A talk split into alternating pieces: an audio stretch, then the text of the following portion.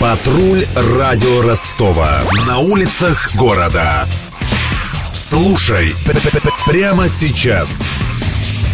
Мозаичные панно в переходе на Буденовском-Московской включены в реестр объектов культурного наследия Ростовской области.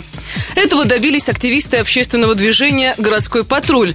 Правда, они просили областной Минкульт взять под защиту панно сразу в четырех ростовских переходах. Чиновники согласились только в случае с подземкой на Московской, в остальных мозаики меньше 40 лет.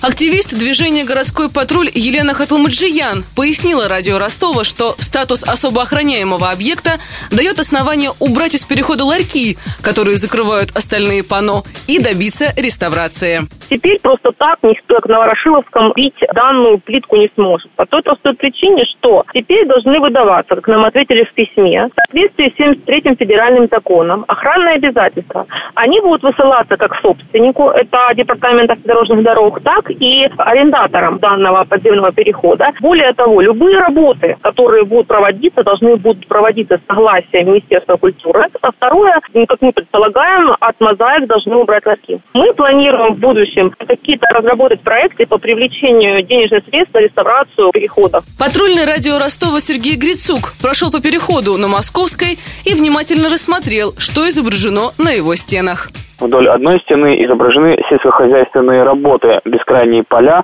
лошадь с плугом, дальше комбайны, за ними одноэтажный деревянный домик. Вдоль другой тянется дом с Ворошиловским мостом, по реке плывут парусники, катаются спортсмены на водных лыжах. Третье мозаичное панно изображает казаков на лошадях. Глазу открыто всего пять различных композиций. Каждая из них не просто набор рисунков, а целая история, где один сюжет плавно переходит в другой. Возможно, на противоположных стенах тоже есть мозаика, но туда не заглянуть из-за примыкающих вплотную торговых ларьков. У одного из выходов старинный указатель. Стрелки ведут на речной вокзал и улицу Энгельса. Так раньше называлась Большая Садовая. Состояние плитки можно назвать удовлетворительным. Она относительно чистая. Кое-где есть сколы, но в целом городские панорамы смотрятся хорошо.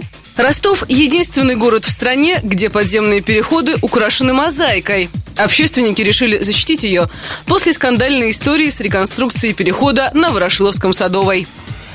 Контекст. В январе рабочие начали менять плитку в переходе, которая как бы обрамляет мозаичное панно. Вместо голубой и зеленой положили серую, что вызвало недовольство горожан. Многие сочли новую облицовку безвкусной и неуместной. Власти приостановили ремонт и объявили голосование за лучшее оформление перехода. По его результатам поддержку большинства получил проект, который и начала ранее воплощать в жизнь мэрия.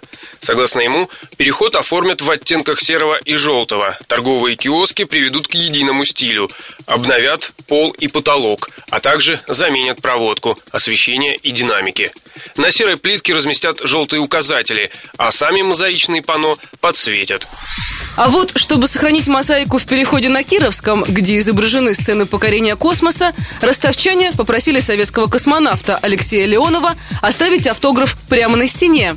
Напомним, Леонов первым в истории вышел в космос в 1965 году. Над сюжетом работали Мария Погребняк, Денис Малышев, Сергей Грицук и Александр Попов. Патруль радио Ростова. На улицах города. Прямо сейчас. Телефон горячей линии 220 0220.